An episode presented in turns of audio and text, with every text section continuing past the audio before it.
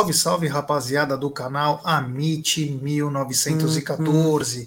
Está no ar mais um episódio do Tá na Mesa, episódio esse de número 543. E ao meu lado, esses dois caras espetaculares. Uhum. Primeiro, quero dar o, o, o, boa tarde ao queridíssimo Egídio, que se passar um molho show aí nessa camisa. boa tarde, Egídio. Boa tarde, Jé. Eu vou fazer o quê? A camisa do Palmeiras, né? Não vou falar mal da camisa do Palmeiras nunca, né? Mas é, aí, boa tarde, pessoal. Vamos falar bastante do jogo Palmeiras e Bragantino, tá bom? Vamos aí.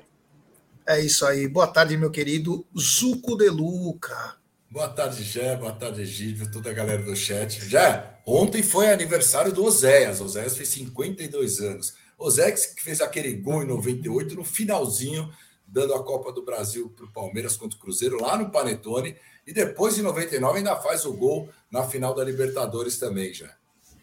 É isso aí, é isso aí. Essa rapaziada, vamos falar bastante do jogo de sábado e também falar bastante hoje do jogo de quarta. Mas antes, eu quero falar do melhor aplicativo de futebol, que é o OneFootball. Agora tem uma super novidade, se chama Lances ao Vivo. Com lances ao vivo, você consegue ficar por dentro de tudo que rola na Comembol Sul-Americana e também na Comembol Libertadores. Sabe aquele rolinho? Sabe aquela mão que o goleiro bate com a mão, agarra o jogador e você não vê? Você encontra tudo no OneFootball. Sabe por quê? Porque o OneFootball é o melhor aplicativo de futebol. Lá você encontra tudo sobre seu time do coração, recebe notificações em tempo real estatísticas, conteúdo e muito mais. E para acessar o OneFootball é muito fácil. Você coloca seu QR Code aqui, ó, no seu celular, e você já pega com esse QR Code e já entra direto no OneFootball. Mas se você não conseguir, você vem aqui na nossa live e vai estar tá fixado no link da descrição. OneFootball, o melhor aplicativo de futebol, meus queridos. É, hoje o Egídio tá demais, hein? Esse Egídio, eu vou te falar, esse velhinho. É, daqui a pouco o Egídio já está até nas coletivas do Palmeiras. Ele tá. Mais uma vez, agradecer o Tifose pela cobertura da coletiva é, no sábado, a TV Palmeiras, eu não sei por que não transmitiu, então agradecer e dar os créditos ao Tifose por essa por essa cobertura sensacional. Uh, Vamos começar então. No sábado, o Palmeiras encarou o Red Bull Bragantino, que contra o Palmeiras é o Bayern de Munique, né? Pode ter certeza que na próxima rodada toma de 8 do Cuiabá. Mas contra o Palmeiras, todo mundo quer aparecer, todo mundo quer bater mais, o jogador acerta chute do meio-campo, mas enfim. O Palmeiras acabou empatando com o Red Bull Bragantino. Vou começar pelo Zuco. Zuco, faz uma análise do jogo, nem precisa fazer de tempo, uma análise do jogo aí. O que, que você achou desse Palmeiras 1, Red Bull Bragantino 1. Depois nós vamos fazer um capítulo especial da arbitragem, mas sobre o jogo em si. Jé, eu, eu acho que o Palmeiras não conseguiu fazer aquela marcação sob pressão, como fez no jogo contra o Grêmio. Eu não sei se por causa da parte física, porque o Palmeiras havia jogado na quarta-feira à noite, ou porque o Bragantino também ele adiantou as suas linhas. Então o Palmeiras sofreu um pouco com essa marcação, não conseguiu fazer essa marcação. Não fazendo essa marcação, o meio de campo do Palmeiras acaba marcando individual. Ali fica o Fabinho, um jogador, e o Gabriel, um menino no outro. Vocês podem reparar que logo no início do jogo, o Vanderlan deixa um, um cruzamento ocorrer. Do lado dele lá ocorre o cruzamento e o Fabinho ele estava com o Eric Ramírez, ele não acompanha o Eric Ramírez e quase o Eric Ramírez faz o primeiro gol do Bragantino logo no começo. Então, o Fabinho não estava tão sincronizado, não estou crucificando o Fabinho, pelo contrário, mas ele, ele, ele entrou diferente do Zé Rafael. O Zé Rafael já é um jogador mais adaptado, que estava fazendo toda essa mobilidade do meio de campo. No outro lance, que, que o Bragantino também quase faz o gol no cruzamento, o Fabinho novamente deixa o cara cruzar para aquele jogador que é, é de cabeceia pertinho do Everton. Então, mas o Palmeiras não estava conseguindo essa marcação, estava dando um pouco de espaços no, no meio de campo. E o Vanderlan também não estava sendo que nem o Piquerez. O Piquerez, com a mudança do, do da zaga, onde entra o Luan e o, e o Gomes vai para o lado do Piquerez, o Gomes vai para a esquerda, o Piquerez teve uma, uma bom, mobilidade maior. O Piqueires começou a avançar muito mais, porque o Gomes é um zagueiro que dá uma proteção muito grande. O Piqueires estava fazendo muito bem aquela dobradinha com o Dudu. Então, o Palmeiras ia muito bem, às vezes o Dudu pela esquerda, pelo meio, o Piqueires pelo meio, e o Vanderlan não conseguiu fazer isso. Então, o Palmeiras sofreu também nessa parte do ataque. O Abel, até uma hora, tenta é, mudar o Arthur de um lado, o Dudu do outro lado, para ver se, se conseguia alguma coisa. E o Palmeiras, no primeiro tempo, aí não teve tanta chance. Teve uma, uma bola do Veiga, teve um chute do menino, mas o Palmeiras não chegou. No segundo tempo, o Palmeiras volta numa outra atitude. Parece que o Palmeiras volta mais em cima, marcando em cima, e começa a ter as chances de gol e teve alguma chance de gols. E o gol, e o gol sai numa bola, numa bola aérea ensaiada novamente.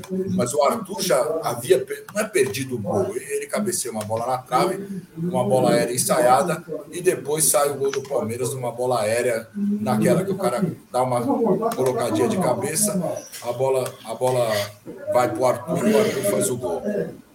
E aí o jogo ficou mais ou menos tranquilo. Eu falei, agora acabou o jogo. O Palmeiras vai vai controlar esse jogo tal. E aí teve o lance do, do Entre, que nós vamos falar depois.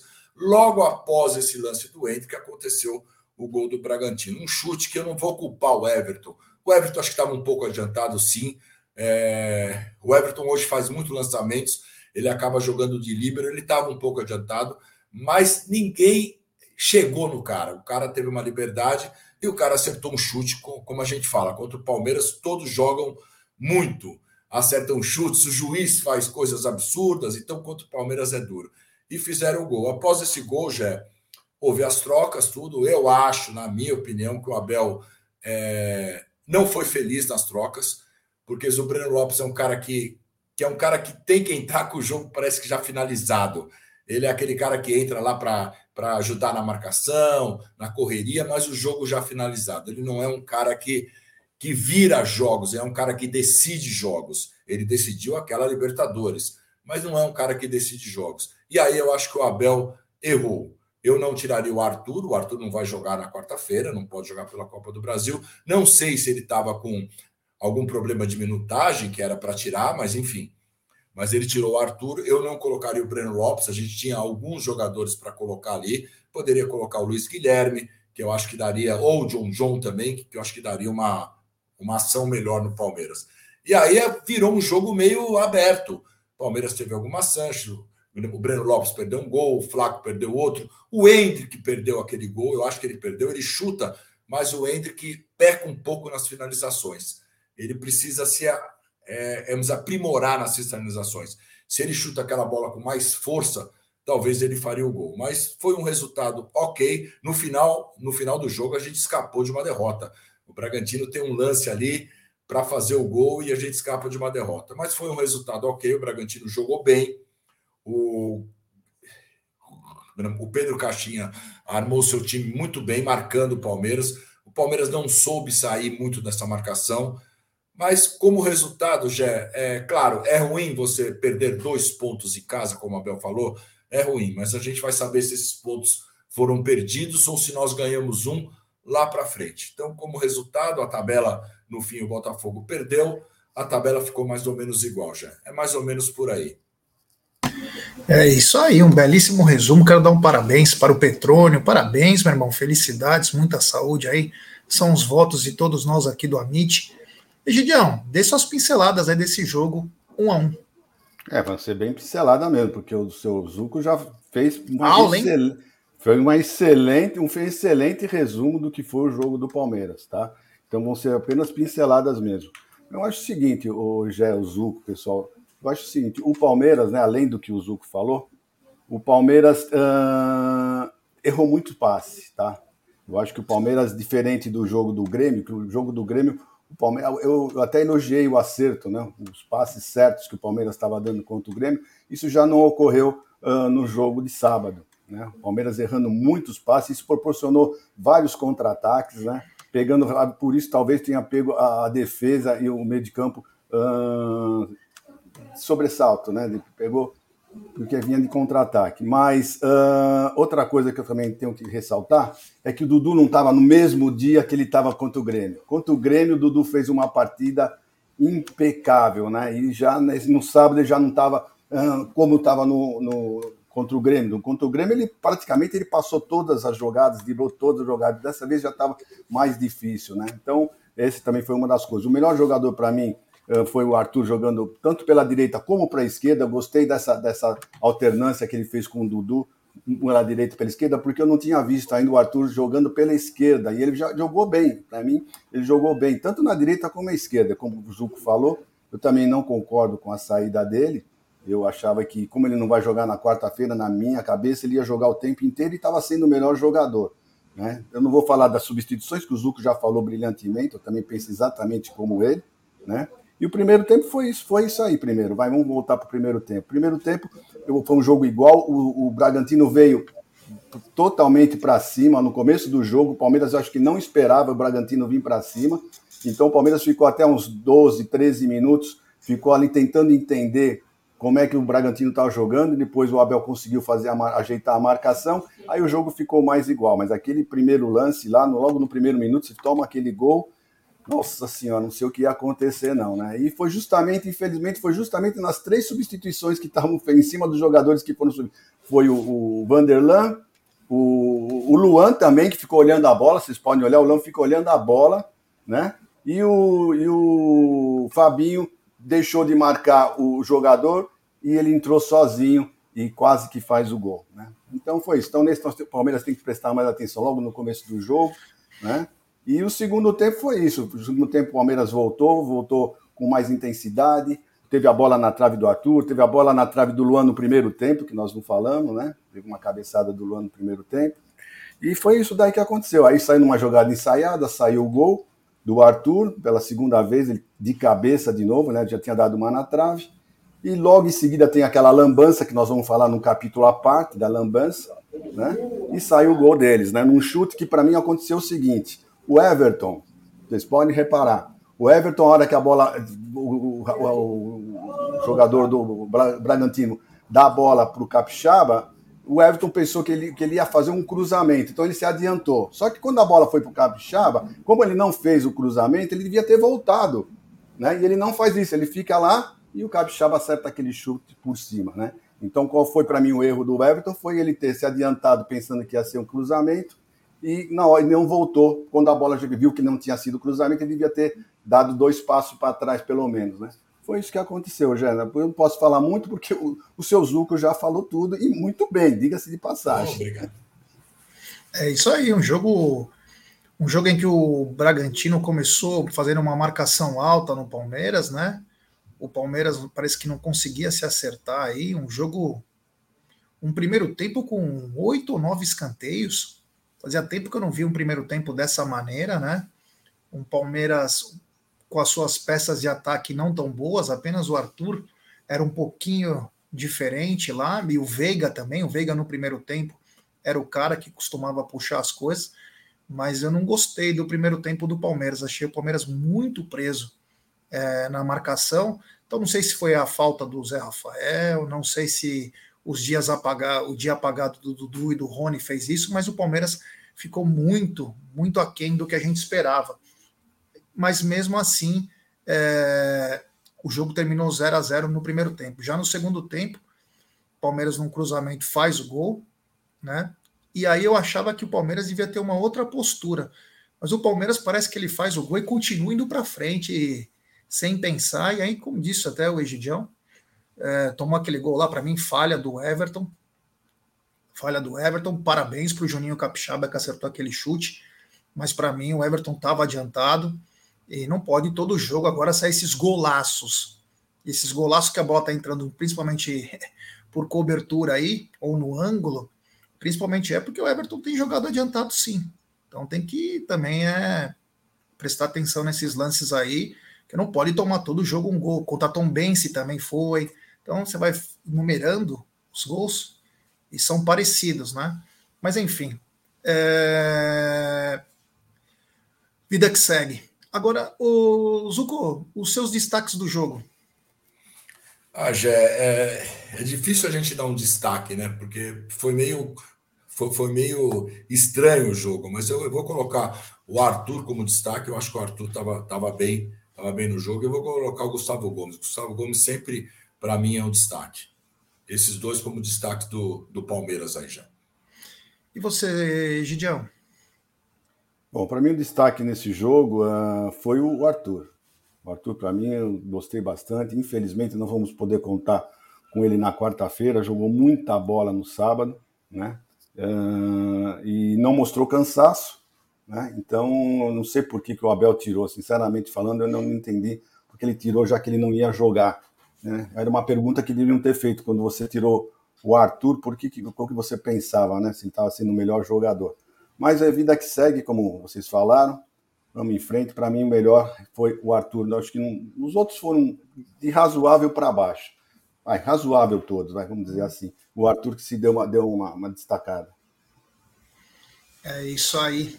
É isso aí. Bom, é, meus destaques também são é, o, o Arthur, que foi muito bem, para mim o melhor, o Rafael Veiga e também o Gustavo Gomes. Para mim, o Gustavo Gomes é muito bem, né? Gustavo Gomes vem jogando uma bola muito bacana. É, queria que vocês falassem sobre a arbitragem do Sávio Pereira, né? Que Sávio Pereira Sampaio, aí, irmão do Wilton. Vou começar por você, Gidião. O que, que você achou da arbitragem do Sávio? Bom, antes de eu falar do Sávio, eu vou falar do Bandeirinha que estava correndo lá do lado do Abel Ferreira, né? ou bandeirinha ruim. Ruim, ruim de tudo. É impressionante como ele errou em vários lances, né?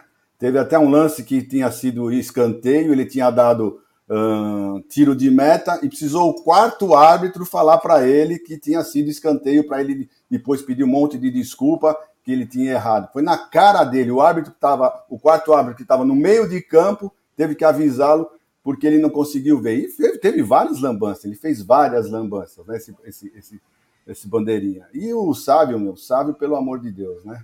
É impressionante a rapidez que ele e o VAR eh, ajeitaram aquele lance do, do Hendrick. Impressionante, né? Você vê que eles foram, foi consultado, né? Eles conversaram a respeito do lance, porque logo que foi o gol, ele põe, você vê que ele põe a mão e faz, tá certo, tá certo, faz assim, com a cabeça e manda seguir o, o jogo. Quer dizer, nove segundos, sete segundos não foi mais do que isso, né? Eles conseguiram ver que a mão tinha, a mão tinha sido no, do Hendrick, que o, o, o goleiro não tinha feito falta.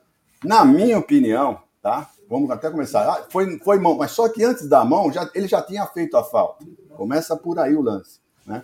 E eles rapidamente não viram. Eu tenho assistido praticamente depois de, de, do domingo, assisti uns, uns dois jogos, pelo menos, e quando acontecia alguma coisa, o, o VAR eles discutiam, iam, faziam, checavam bastante, conversavam bastante. E no do Palmeiras, é, sete segundos, já quando é contra o Palmeiras, é sete segundos. Quando é alguma coisa a favor do Palmeiras, é, quer dizer, se sai um gol do Palmeiras, ficam lá tentando achar alguma coisa. Agora, quando é para beneficiar o Palmeiras, sete segundos eles já falam que não foi absolutamente nada. E erraram, e erraram feio, porque foi pênalti mesmo. Tudo bem, não, tô, não vamos chorar por causa disso, nós estamos só comentando um lance que são lances capitais, que não podem acontecer, não pode ficar assim, porque devia pelo menos ter falado para ele ir lá olhar o, o, lance. Era o mínimo que a gente pedia. A gente não pede para você para fazer alguma coisa. Fala, olha, procídio pênalti, dá para você vir olhar? Só isso. Ele lá olhava, mostrar os ângulos perfeitos para ele, para ele decidir. Só isso que nós pedimos, não fazer como eles fizeram. Sete segundos você pode resolver, ver que a mão não era do Ender, que era a mão do goleiro, ou vice-versa. É difícil isso. Então, para mim, a arbitragem foi péssima. Realmente, esse rapaz é muito ruim. É muito ruim. Eu não vou falar assim que é mal intencionado. Ele é ruim mesmo. É isso aí. E você, Zucão, o que achou da arbitragem do Sávio Pereira Sampaio? É, já sai a família Oliveira, entra a família Sampaio. Péssimo dos péssimos, é, é, impressionante. Nesse lance do Hendrick, cara, foi, foi claro. O grande problema desse lance foi a rapidez que o VAR analisou. São sete segundos, não dá para analisar. Não dá. Em todos os jogos a gente vê aí um minuto, um minuto e meio para analisar um lance. Sete segundos ele mandou. E aí, em consequência, ele dá o amarelo para o Abel, porque o Abel reclama. Óbvio. E o Abel vai fazer o quê? Na hora todo mundo reclamou, todo mundo estava reclamando. Esse escanteio que a gente falou foi na minha frente, foi um absurdo. E teve um lance que eu, eu não consegui ver nos melhores momentos, eu não, eu não consegui ver o jogo inteiro depois, mas eu não consegui ver nos melhores momentos. o goleiro, o Cleiton, o goleiro do Bragantino, ele vai bater um tiro de meta e ele tropeça na bola uma hora. E a bola sobra para o Rony. O juiz manda voltar o tiro de meta. O juiz manda voltar. Foi um lance normal. O Rony podia pegar a bola e fazer o gol. Ele manda voltar, ninguém entendeu. O Rony olhou, falou, mas esse lance eu não vi depois no, nos melhores momentos. Eu não consegui ver depois o que aconteceu. Fala, Egídio. Não, só para falar desse lance aí, desse lance. Eu, eu tinha gravado o jogo, né? Eu assistia, e o que, que acontece? Bem na hora que aconteceu esse lance, a televisão estava passando um, um, um, lance antes, né? Então, quando eles põem a imagem, já aconteceu, já, o, o, bandeirinho já estava dando impedimento, e eles não reprisaram por outra câmera. Absurdo, né? Simplesmente não reprisaram. Então, você só tem a imagem da, da, da hora mesmo do, do jogo e não, não aparece, porque eles estavam reprisando outra coisa. Porque eles acho que não tem outra câmera, né? Não tem por todos os ângulos. Eles não têm outra câmera para mostrar. É impressionante, né? É outra coisa que a gente tem que falar, o, o Zuco, desculpa.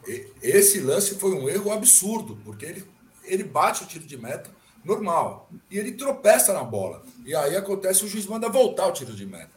Então, para mim foi péssimo nisso daí, quer dizer, mas eu vou falar, Jé, não é só no Palmeiras, viu? A gente fala muito do Palmeiras, claro que a gente está falando do Palmeiras, mas esse final de semana a arbitragem foi terrível em todos os jogos praticamente. É isso aí. Para mim, o... esse juiz aí, o Sávio, foi. Eu tenho vontade de falar umas coisas, mas eu tento me segurar para não, não cometer erros aí, mas para mim é uma corja de malditos do tamanho do sabe-se lá o que, né? Pior é o VAR, né? Se ainda a gente falar, ah, o cara é ruim. Pô, mas os caras tá sentado numa sala com ar condicionado, vendo de três ângulos diferentes, pelo menos, e não conseguiram ver aquele lance. Para mim é má fé. Para mim é má fé. Mas enfim, não vou.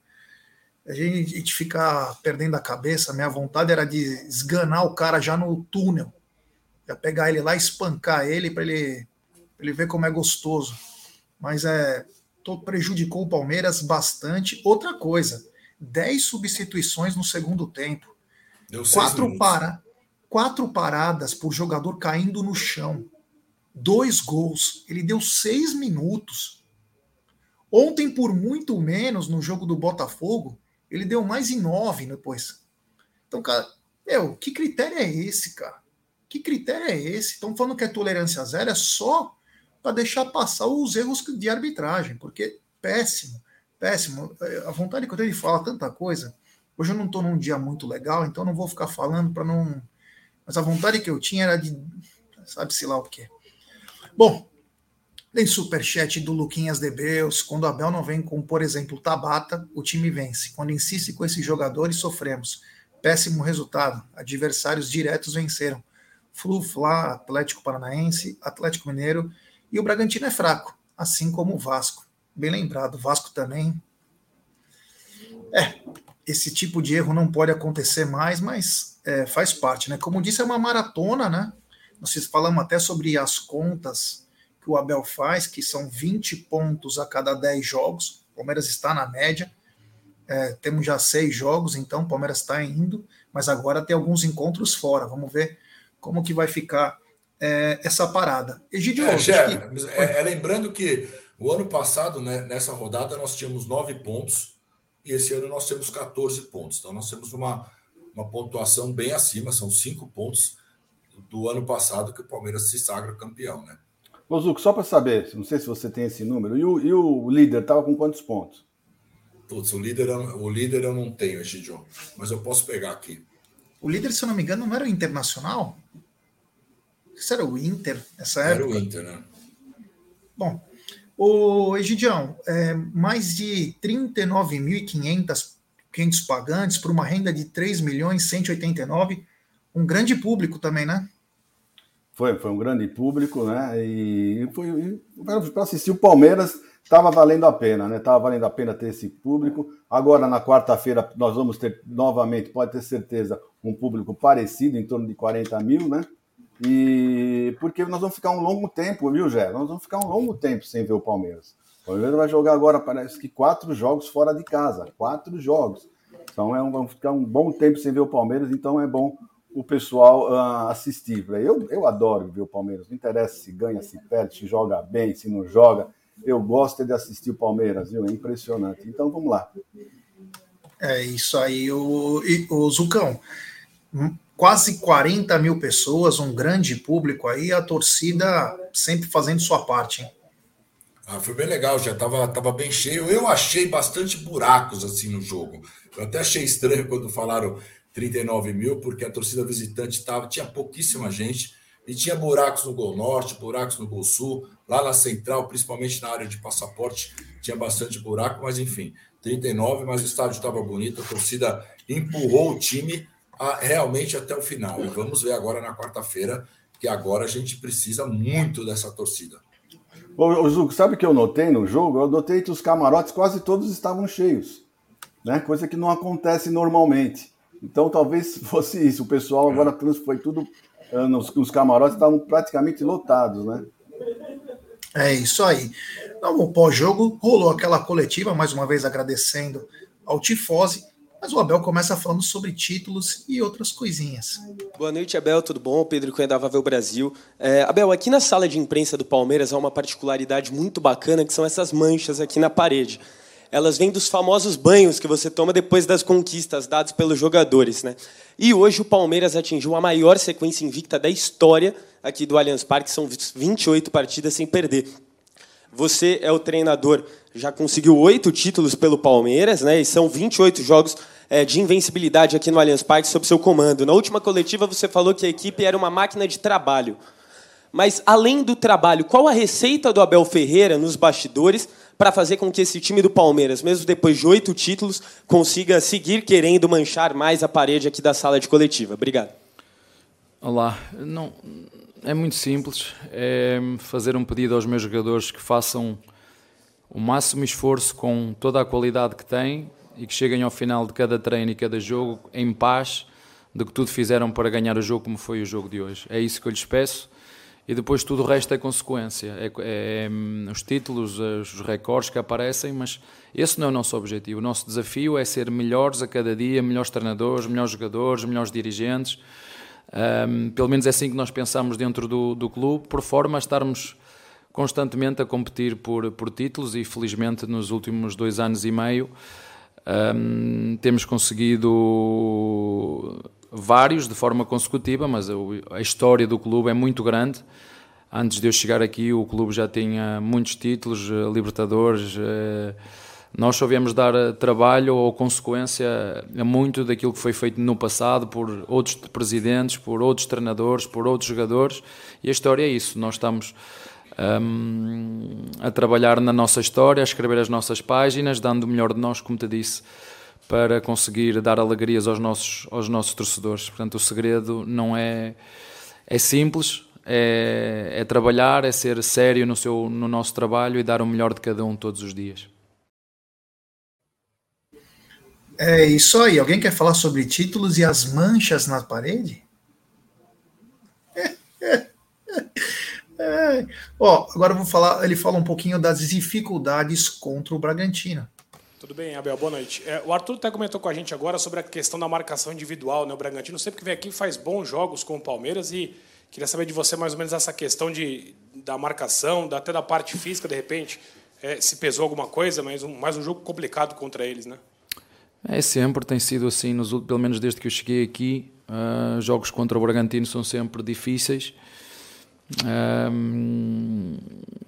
eu gostava que eles mantivessem esta cadência, este ritmo que quando jogam contra nós, manter a mesma cadência quando jogam contra os outros times, desta esta vontade, este desejo, eh, porque realmente nos dificultou, mas eh, volto-te a dizer, ou digo-te, nós metemos 22 bolas na zona do golo, ou remates, ou, eh, ou em cruzamentos, bolas a passar ali, duas bolas na trave, o nosso adversário uh, fez mais uma vez nós para a taça com o Tom Benz sofremos um gol fora da área mágico.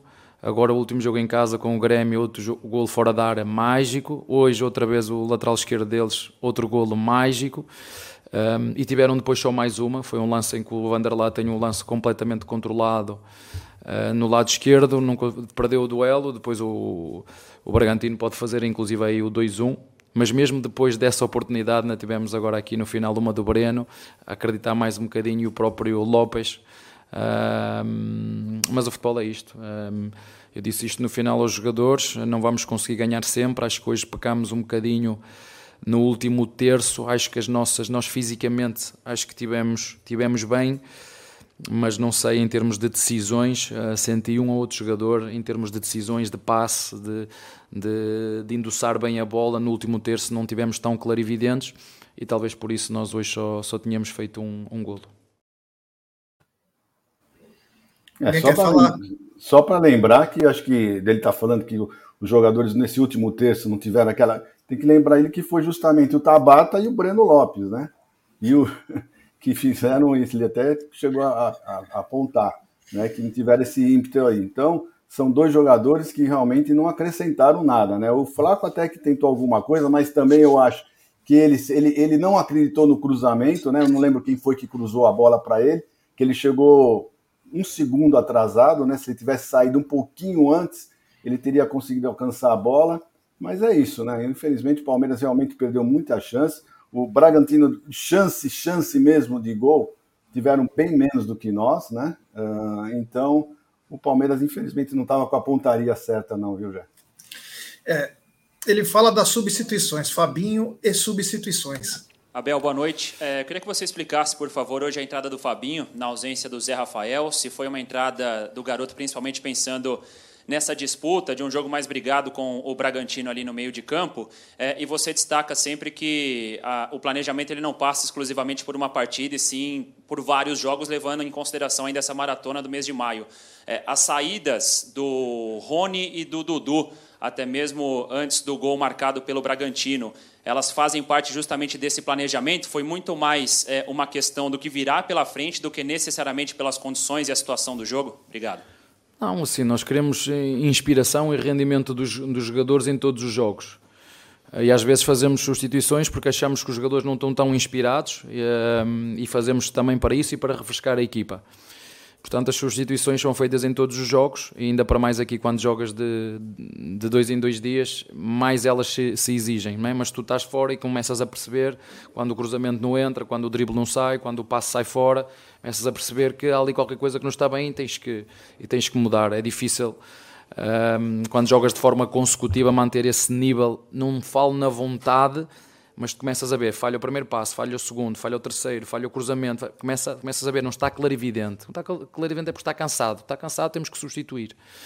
A posição de 5 é uma posição, já vos tinha falado, uma posição que nós recuperamos o Zé para aquela uh, posição, que tem um estilo de jogo, o Fabinho tem outro, um tem uma experiência e uma maturidade, o outro tem outro, e, e é isto. Nós, nós uh, dentro, quando tomamos decisões em função, tomámos-las em conjunto.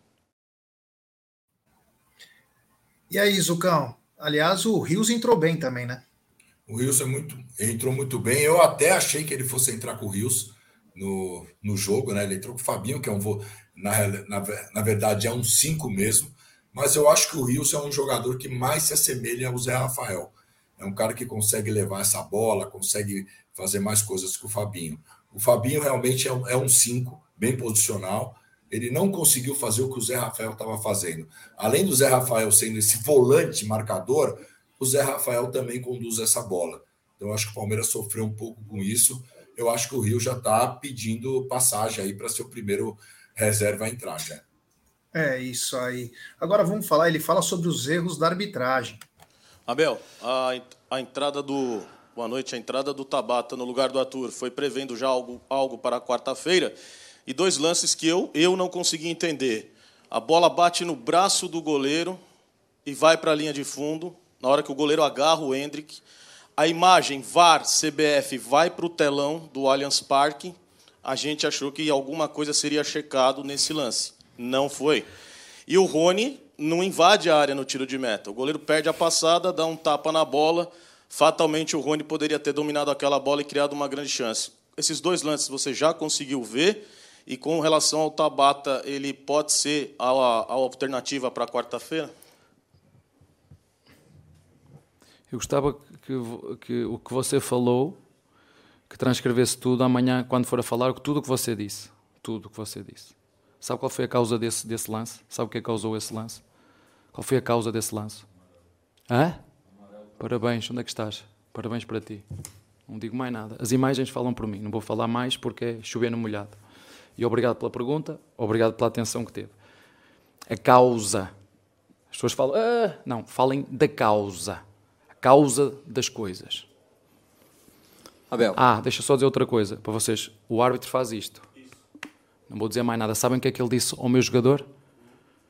Disse que marcou falta porque foi mau. Isto foi o que ele disse ao, ao, ao Hendrick. Essa aí foi forte, hein, Egidio? Foi forte e foi verdadeira, né? Esse é o, é o pior de tudo, é que é verdade, né? Todo mundo viu isso, todo mundo presenciou né? E ele faz mesmo, ele faz assim, ó, ele faz ele que foi, faz. Que, que, foi. Não adianta ele falar, falar que marcou alguma outra coisa, porque é, é, nítido que ele fala que foi, que foi mão. Então não adianta depois ele me falar alguma outra coisa, que teve algum empurrão, segurou alguma coisa do, do que o Henrique tenha feito, que ele foi nítido que ele marcou, que foi braço. E foi provado já nas imagens, que é o que o VAR devia ter feito, né? Que o, quem enfiou a mão na bola foi o goleiro e não o Hendrick. Né? Ah, e, então, me, e, mesmo se fosse o Hendrick, como você falou. A falta foi antes. A falta foi antes. Exato. A falta foi antes. Então, é, é, era lance para o VAR ver e chamar o juiz, e o juiz tem que analisar para dar pênalti ou não. O Abel só esqueceu de responder sobre o Tabata, né? Nessa pergunta. Ele não, é uma coisa que nós gostaríamos de saber, justamente, né? Eu queria saber por que, que ele tirou, por que ele tirou o Arthur e, e por que ele colocou o Tabata. Como entrou mal, hein? Como é, o Tabata entrou não, mal. Meu porque o rapaz perguntou certinho. Você já colocou o Tabata pensando para o jogo de, de, de quarta-feira contra o Fortaleza? Pelo amor de Deus. Não dá. Aquele jogo era jogo pro John John e pro Luiz Guilherme. Antes tem um super chat do Aldão Amalfi. Ele manda. Para mim, o Abel deixa claro que jogar sem quatro titulares só da defesa não dá para não dá para substituir a altura. Obrigado, meu irmão. Valeu. Valeu pelo superchat. É, tem alguns, alguns jogadores que, quando são é, quando precisam ser substituídos, é, é complicado porque não tem é, substitutos à altura. Tem mais um superchat do queridíssimo Luquinhas Zebeus. Ele manda. São essas preferências do Abel que fazem o time parar em campo. Por que insistir com esses jogadores que não rendem nada? Cadê os jovens da base? Daqui a pouco o Abel volta com o Jailson e Marcos Rocha o Marcos Rocha, tudo bem, mas agora o Jailson é demais. Obrigado ao queridíssimo Luquinhas Debeus. Quero falar também da 1xBet, é essa gigante global bookmaker, parceira do Amit, do Barcelona, da Série Cautio La Liga, e ela traz a dica para você. Você se inscreve na 1xBet, depois você faz o seu depósito, aí vem aqui na nossa live e no cupom promocional você coloca AMIT 1914. E claro, você vai obter a dobra do seu depósito. Vamos lembrar que a dobra é apenas no primeiro depósito e vai até 200 dólares. E as dicas do Amit e da 1xBet para hoje é o seguinte: hoje à tarde tem Leicester e Liverpool pela Premier League e pelo futebol feminino tem Flamengo e São Paulo. Amanhã vamos ter dois grandes jogos. Tem Champions League, Internacional e Milan.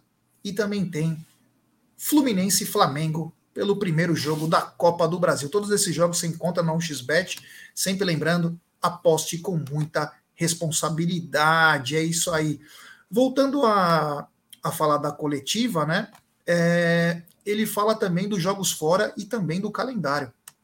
Bel, boa noite. É, depois desse próximo jogo contra o Fortaleza, vai completar três jogos consecutivos jogando em casa, onde Palmeiras é, forte, assim, ninguém precisa duvidar disso. E depois uma sequência que aí eu abordo um assunto que você, eu acho que já está cansado de falar, mas que talvez seja necessário repetir quantas vezes foram necessárias também é, para alguém tomar uma providência ou a gente começar a falar mais desse lado de cá, que é o calendário. Serão quatro jogos fora de casa, claro que um mais curto, Santos, mas depois viagem para o Paraguai, viagem para Fortaleza. Como driblar todas essas questões fora de campo para manter esse bom desempenho do Palmeiras dentro de campo? Olha, eu, eu acredito mesmo que os próprios os árbitros que sofram de cansaço em função da quantidade de jogos que têm, uns a seguir aos outros, tal como nós, porque aqui não é só questão técnica, tática, física, né? tem o lado mental, o lado do discernimento, deixar os jogadores recuperar. Uh, mas o que é que eu vos vou dizer? Vocês é que me podem ajudar nisso, não, não sou eu, vocês, vocês e quem decide. Não, não, não adianta, eu vou estar a falar do mesmo, já falei isso muitas vezes, já vos disse que e também já ouvi essa crítica, olha, quando não gostares, quando não estiveres satisfeito, nós somos assim, vais embora. Portanto, quando chegar esse momento, esse momento, eu depois vou decidir, mas agora é aqui que quero estar, é aqui que estou e isso é uma, uma das contingências do jogo, dos jogos, TV jogos é para todos, não é só para o, para o, para o Palmeiras, é para todos. É claro que os jogadores frescos, com campos em condições, a intensidade e a clarividência e a qualidade de jogo é outra, mas um, o importante é, é ver muitos jogos, quanto mais jogos houver, melhor.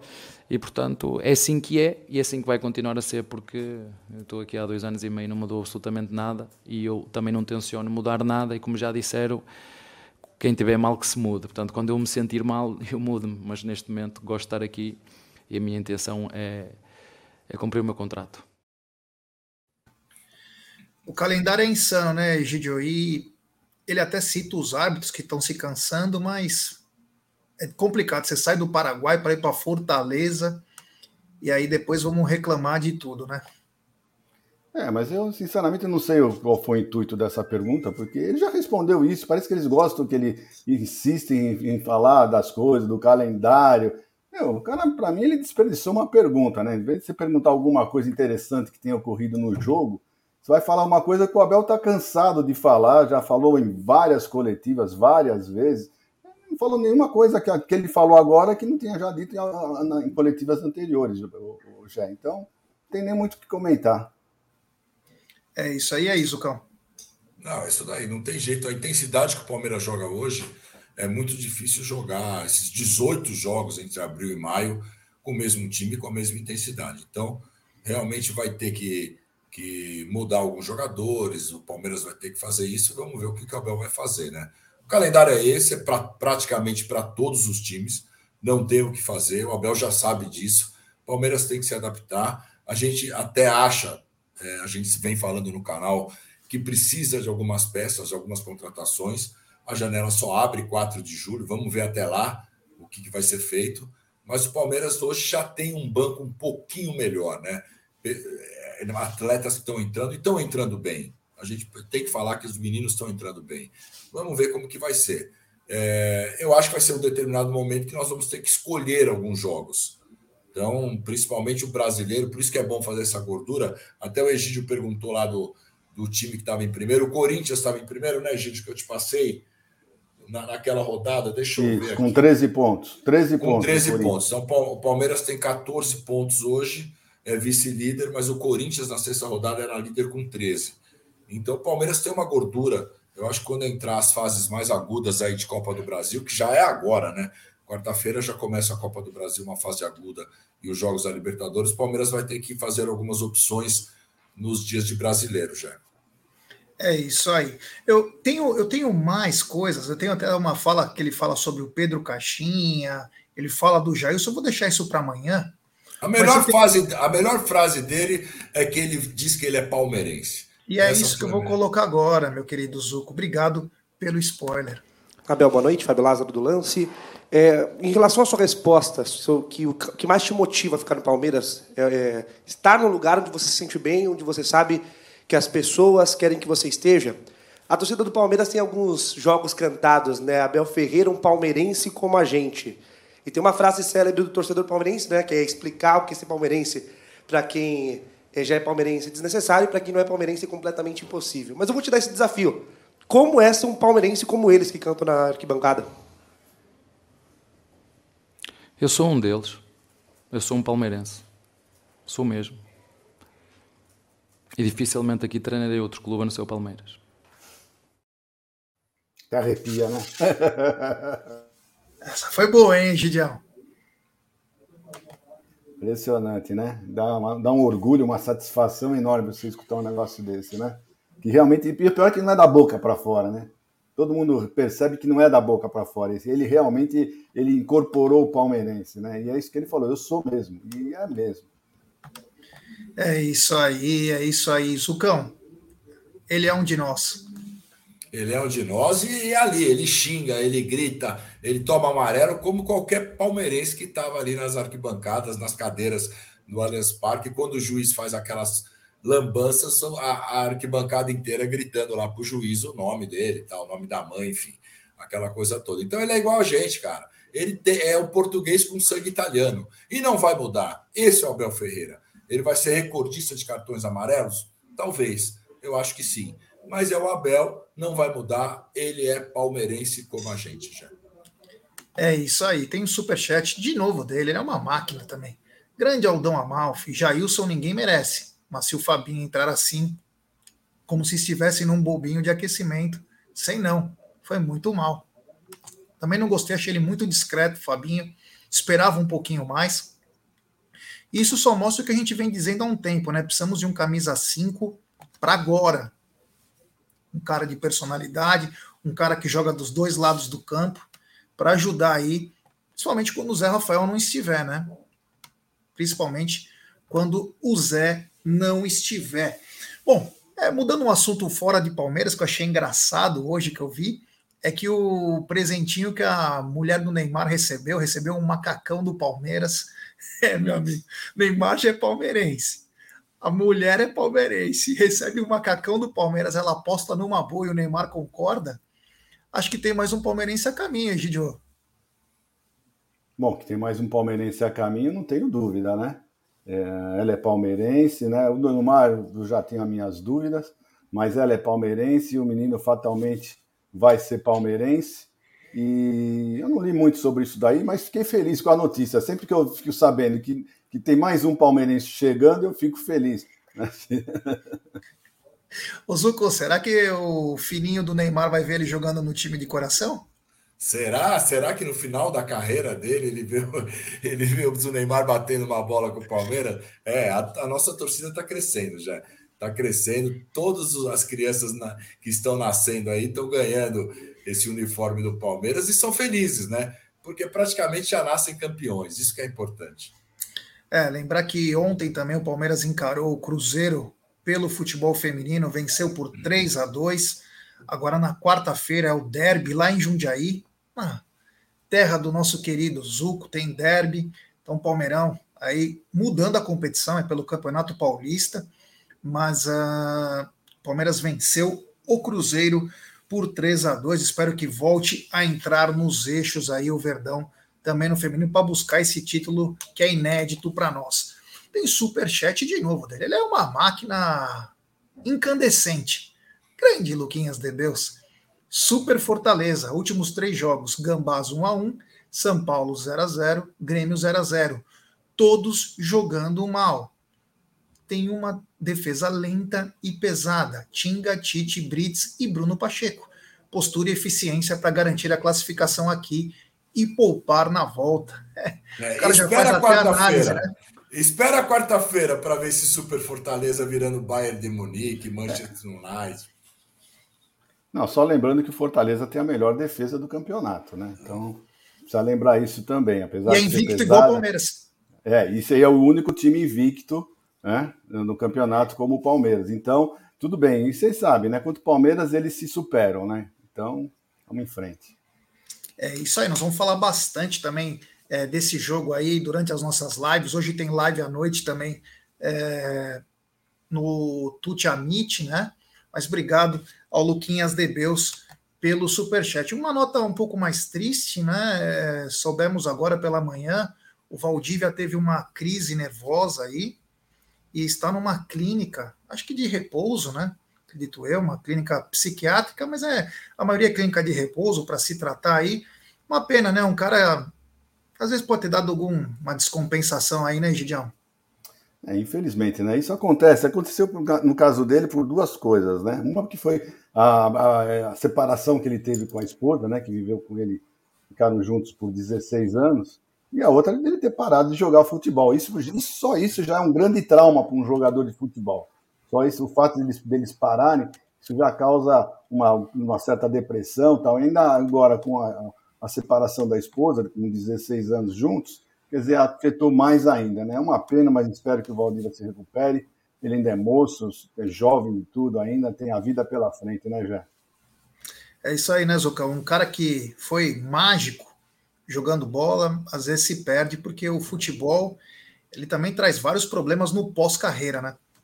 É, é mago, é, é, muito complicado, né, Gé? Porque é uma, é uma profissão, acaba sendo muito curta e você encerra essa profissão no auge da sua idade, praticamente no auge. E aí é muito difícil você ver o que você vai fazer. Às vezes você está muito bem financeiramente, não tem problema, mas você não tem atividade. Então, isso aí que ocasiona essa, esse mal-estar, essa depressão no jogador, né? Porque ele fala: o que, que eu vou fazer agora? Alguns vão para comentarista, outros para técnico tal, mas tem muita gente que não, não sabe o que fazer.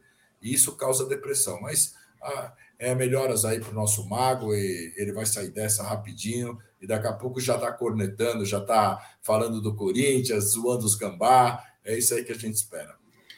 É isso aí. Bom, mudando um pouco de assunto, mas com relação ao Palmeiras, né? O Chorão Gaúcho deu uma entrevista é, após o jogo né, do Grêmio, dizendo que o Bitelo agravou uma lesão por causa do sintético e o Carbádio também.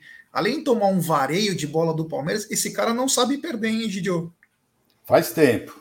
Faz tempo que ele não sabe perder, né? E ele está tentando arrumar uma desculpa pelo vareio de, vareio de bola que eles tomaram aqui. Essa é a verdade.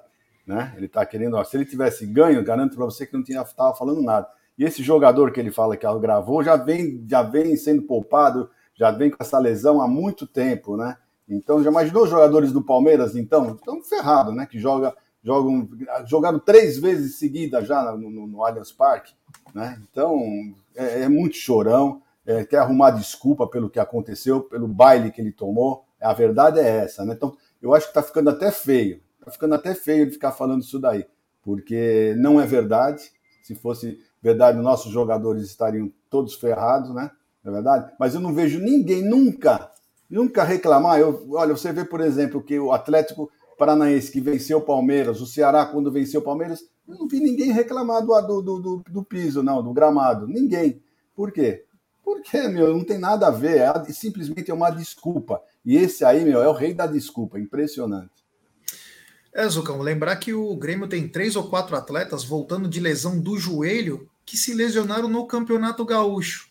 Mas ele culpou o Palmeiras aí, ou melhor, o gramado sintético do Allianz, pela um agravamento de contusões aí, tanto do Bitelo, que fez o gol, quanto do Carbadio. É gozada, né? Porque o Diogo, o Diego Souza, o Diogo Barbosa, esses que estão machucados lá, não foi gramado sintético. Então, realmente é uma choradeira, é uma choradeira de mal perdedor. Mas, é, mas ele tem um vizinho também que chora igualzinho. O seu vizinho, Mano Menezes, é, é a mesma coisa, é um chorão. O pessoal do Sul é impressionante. E daqui a pouco vão começar. Ele, bom, eles não podem jogar mais no, no Engenhão, não pode jogar no Allianz, não pode jogar na Arena. Se for jogar em Santo André, não pode jogar. Daqui a pouco eles vão poder jogar em lugar nenhum. É muito melhor jogar num gramado sintético, onde a bola rola tranquilamente, ao invés de jogar naqueles pastos que a gente vê por aí já. Eu acho hum. que é, é choro, choro. É, esburacar, não só passo, como é. esburacado, né? Pelo amor de Deus. Você corre tranquilo, sem saber que você vai pisar num, num buraco e torcer o pé. Olha, sinceramente falando, é um absurdo, viu? E olha, pode ter certeza que o, que o Soares não veio jogar por essas conversinha mole que ele fica escutando. Essas desculpas que o pessoal fica falando, ele já falou que não joga uh, em gramado sintético, né? Só por conversa, porque eu acredito que se ele viesse jogar e jogasse, ele ia falar que realmente não tem nada a ver o que eles estão falando. É isso aí. Pedi para galera deixar seu like. Temos quase 800 pessoas nos acompanhando. Deixe seu like, se inscrevam no canal, no Amit, também no TV Verdão Play. Ative o sininho das notificações. E, Gidio, você nem precisa ir atrás. Parcial de ingressos para Palmeiras e Fortaleza. Queria que você colocasse aquela matéria que você trouxe, mas até agora 22.300 ingressos vendidos a última parcial. Mas queria que você explicasse algumas coisas, Egidião. Não, não é, não é questão de explicar muito, né? É que saíram os, os preços, né? Uh, do jogo contra o Fortaleza. Então, o da direita aqui é o, é o, é o, é o jogo da, contra o Fortaleza, e o da esquerda é o jogo passado, né? Então, você, o que você nota é o seguinte, que o Gol Norte quase não teve um aumento, né? Praticamente teve o quê? O 15% de aumento. O que chama atenção são os outros, né? São os outros preços, né? Uh, porque eu não vejo um motivo, né? Eu sei que Palmeiras vai vender, eu não estou discutindo, eu sei que vai encher, a casa vai ficar lotada, mas eu não entendo porque uma fase de grupos de Libertadores eh, precisa ser praticamente 50% a mais o valor. Olha, você vê o Gol Sul 160. É Copa do Brasil, Egidio. Ah, desculpa, Copa, já pior ainda, né? Copa do Brasil ser 50% maior, né? Uh, você vê, ó, Gol Sul 160, Gol Sul agora 240. Então são 50% a mais.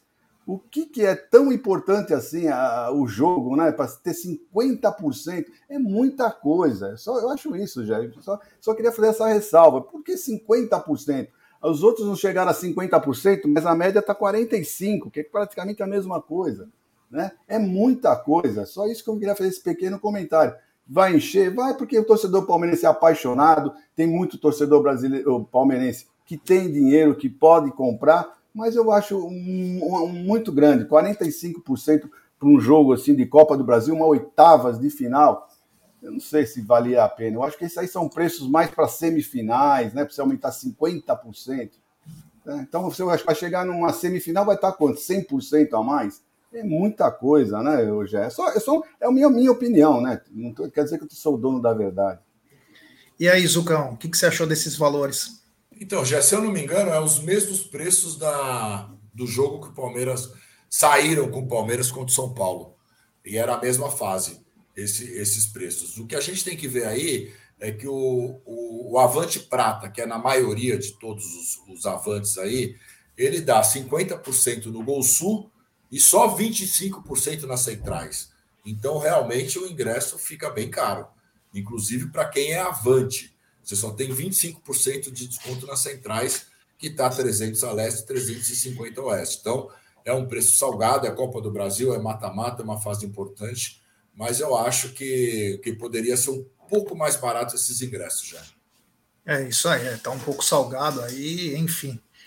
Vamos ver, até agora a procura não é tão grande, 22 mil ingressos, faltam quase 48 horas aí para o jogo. A gente espera que chegamos pelo menos a uns 30 mil. Vamos ver a próxima parcial, né? É, e a hora que abrir, e a hora que abrir a geral, aí é já abriu, cheio. Já, já abriu o Zuco, já abriu. Então, a hora que Às 10 horas já abriu. É preço cheio para todo mundo, né? O cara que não é avante é preço cheio. Então, mesmo no, no Gol Sul e no Gol Norte, acaba ficando caro também um preço cheio desse. Então vamos ver se vai. Eu espero que pelo menos a gente chegue aí a 35 mil, porque será muito importante. É um jogo muito importante que a torcida vai ter que jogar junto com o Palmeiras. É isso aí. Maiores notícias vocês vão ter hoje no Tuti Amite, à noite. Amanhã voltamos com mais partes da coletiva, que ele fala do Jailson. Ele fala de outras coisas aí, sobre os treinamentos. A gente vai colocar amanhã aqui, não está na mesa. Então, Boa tarde, meu querido Zuco De Luca. Te vejo amanhã. Boa tarde, Gé. Boa tarde, Egídio. Toda a galera aí do chat. Até amanhã aí, que praticamente é um dia antes do jogo, desse grande jogo. Jogo, lembrar aí que é um horário diferente, 19 horas na quarta-feira. Pessoal, cheguem cedo, porque mais uma vez esse jogo, esse jogo que a gente teve contra o Bragantino também, várias, a fila era muito grande para entrar, de acordo com o reconhecimento facial lá. Então, esse jogo, galera, vamos chegar cedo, porque é um jogo muito importante também. Grande abraço e avante palestra.